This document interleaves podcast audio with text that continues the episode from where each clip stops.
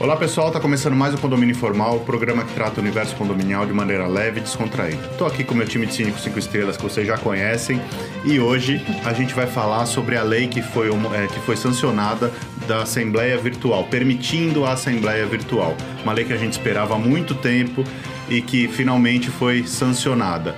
Carlos, você quer começar a falar sobre isso? Opa, vamos lá.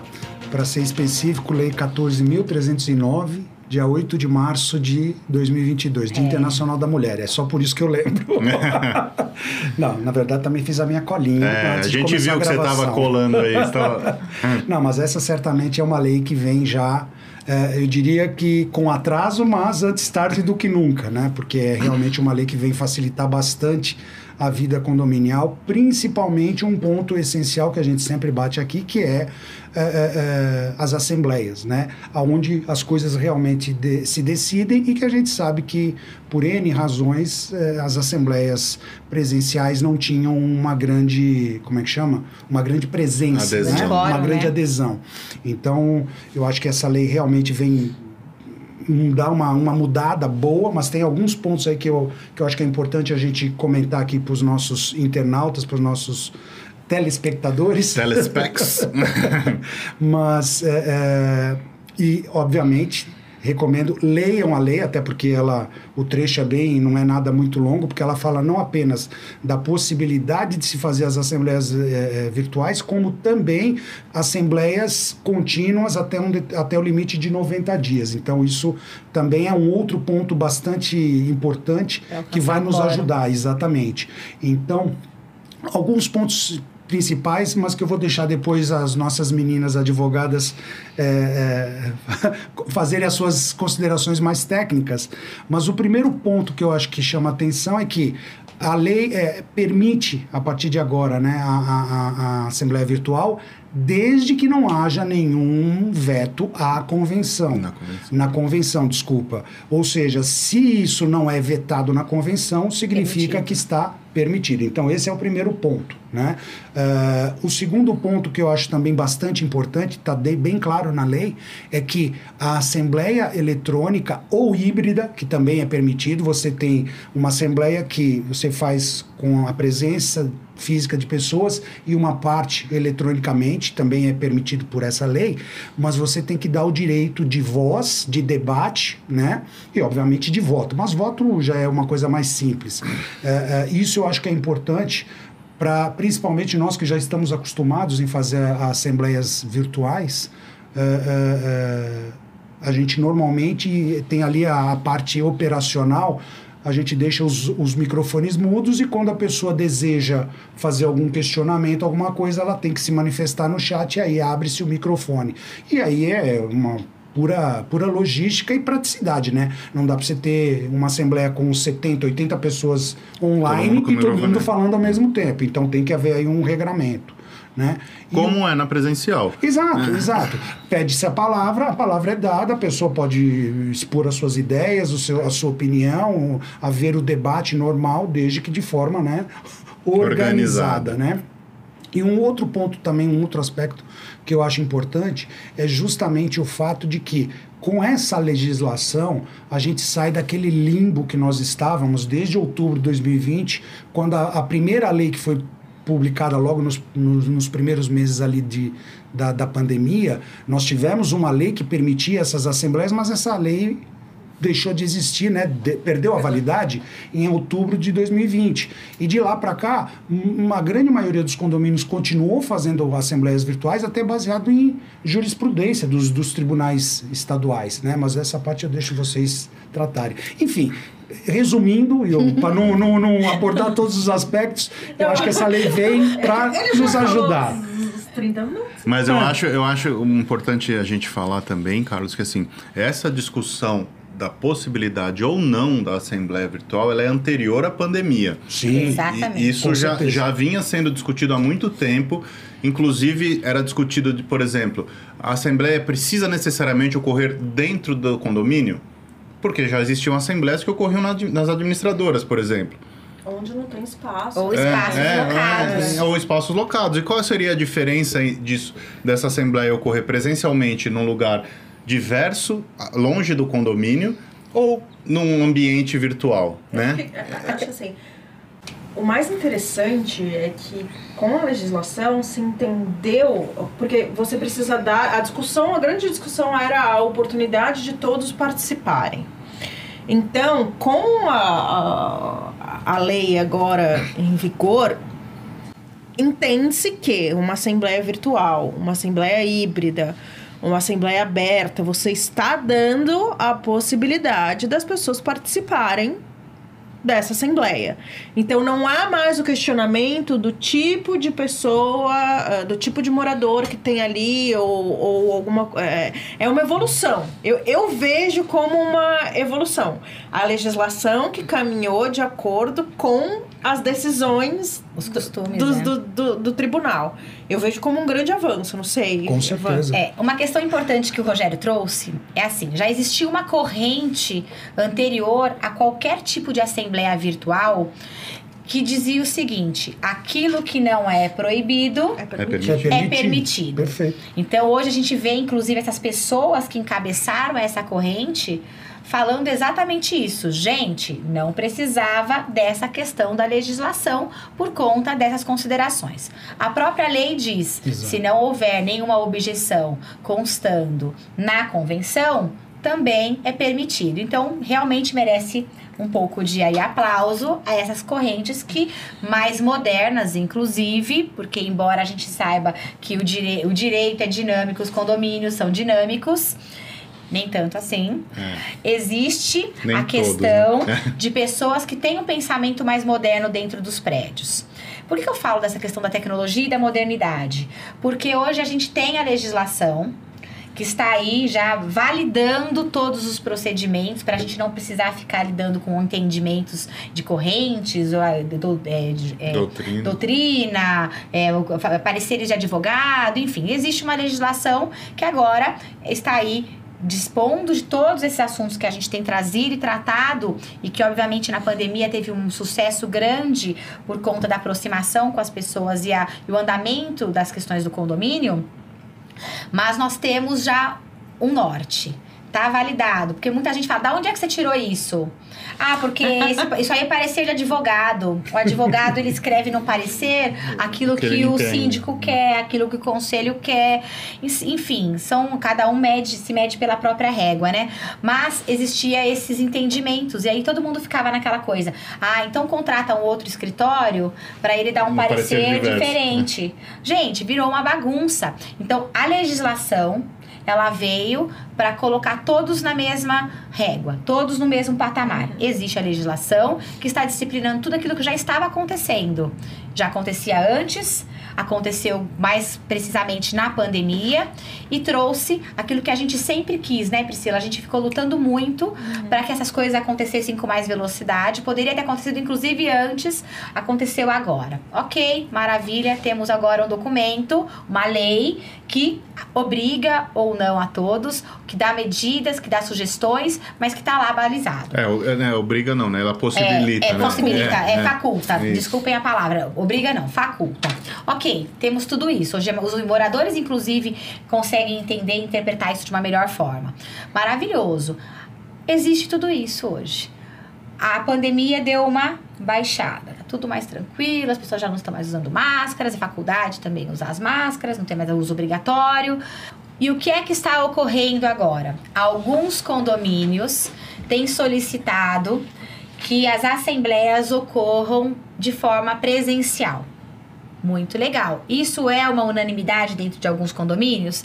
Não, porque efetivamente nós temos os moradores, principalmente proprietários de unidades privativas que mantêm os seus imóveis alugados, a possibilidade de participar com muito mais é, assiduidade das assembleias que acontecem nos condomínios.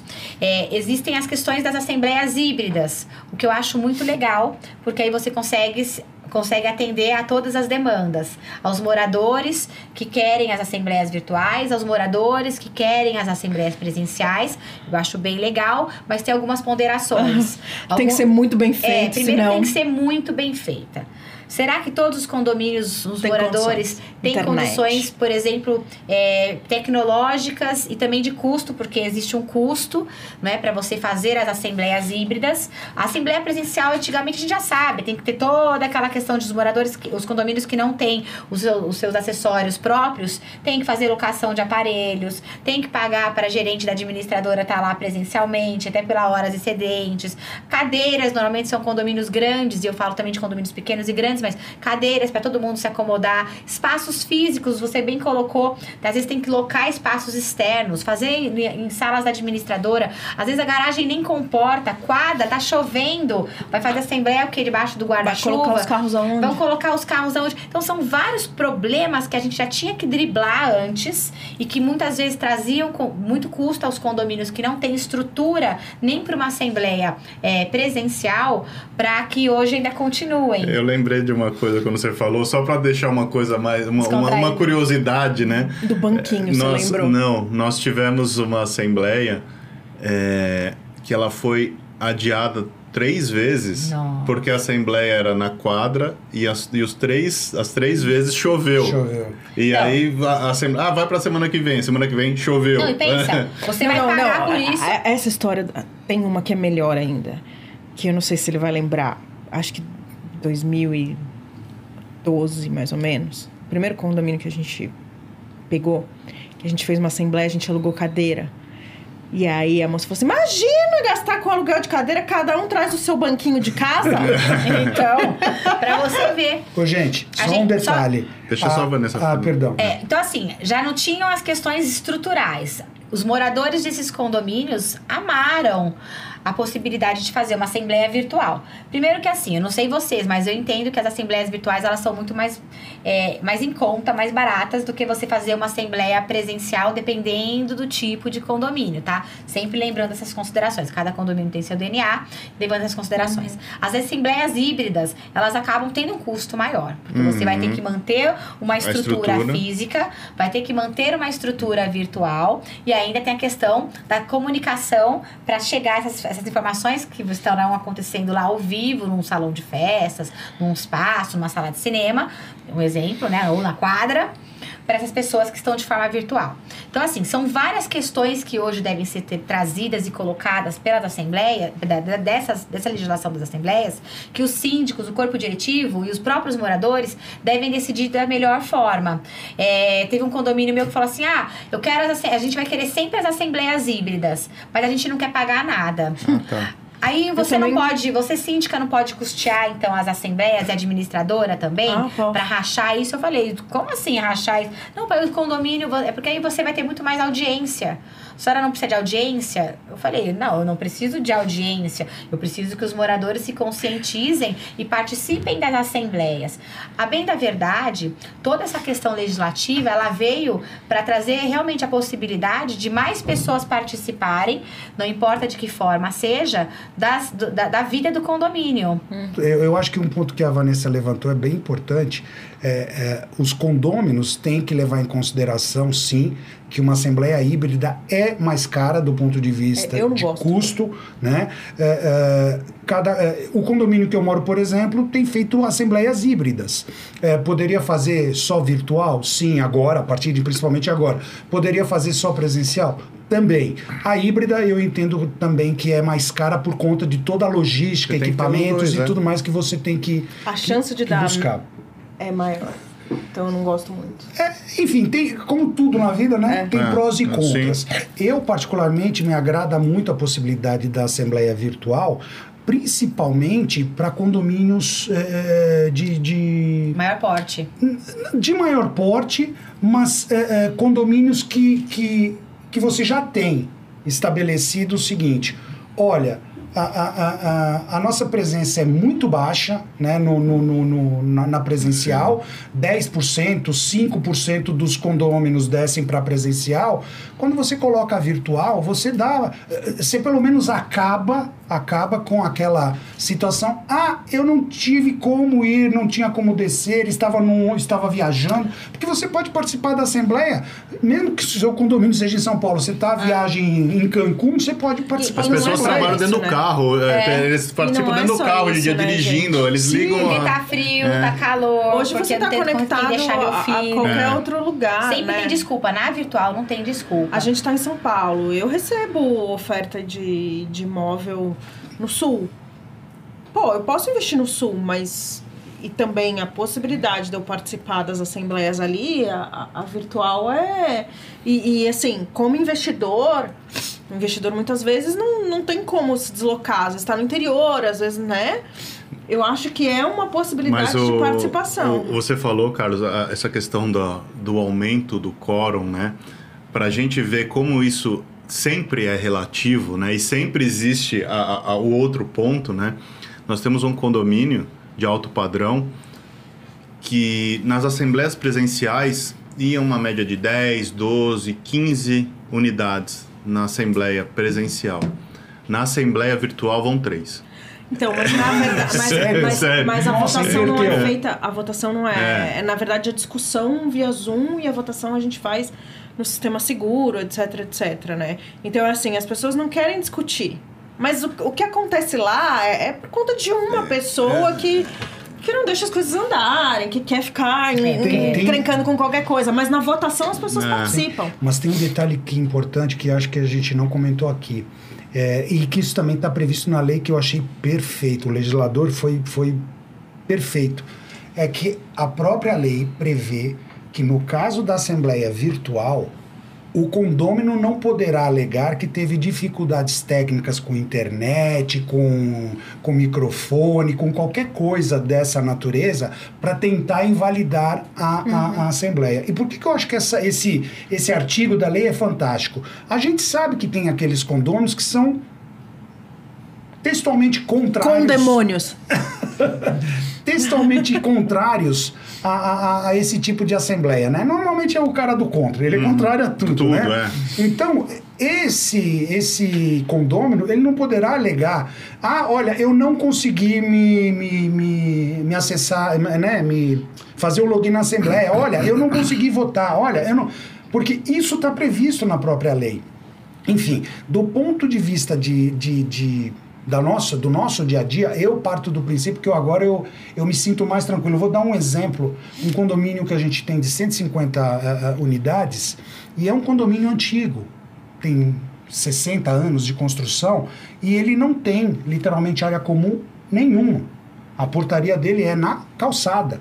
Então, é um prédio que toda vez que a gente precisava fazer a assembleia, a gente precisava alugar o salão de um hotel próximo, a menos de um quarteirão de distância. O que é um custo para o É. condomínio que, a partir do momento, opa, a partir do momento que você é, é, possibilita a assembleia virtual, você já não tem mais esse custo agregado. Então, eu- Custo é logística. Não, é-? Sim, também, sensacional. de É. você fazer as pessoas se deslocarem Deslocar. até o hotel, enfim. Eu, particularmente, adorei, a- apesar que essa lei foi sancionada no último dia que ela podia ser, Sim. o Congresso já tinha aprovado essa lei e tudo mais, mas eu acho que, de novo, antes tarde do que nunca. Prioridades, né? É isso aí. É, bom, gente, está acabando o tempo. Eu acho importante para quem, para quem se interessar pelo tema, para quem é, achar que isso é válido, é, dar uma olhada na lei, porque são diversos pontos que a gente não teve oportunidade de É, tocar fala só a aqui. questão do, da Assembleia Aberta. Isso, né? tem a questão da assembleia aberta. Tem uma, tem uma particularidade de que você precisa, é, você precisa reconvocar as pessoas ausentes. Não é simplesmente você deixar a, a assembleia aberta durante um X tempo, você tem que reconvocar para as votações. Leiam a lei. né? É, eu acho que é importante o pessoal Ela dar é uma olhada na lei e, e ver o- os pormenores, mas assim, no geralzão, é uma, uma lei muito benéfica para o setor, para o segmento. É uma coisa que já vinha sendo discutida há muito tempo. O Carlos tocou num, num ponto que eu falei sem até saber dessa, desse detalhe de um condomínio dele.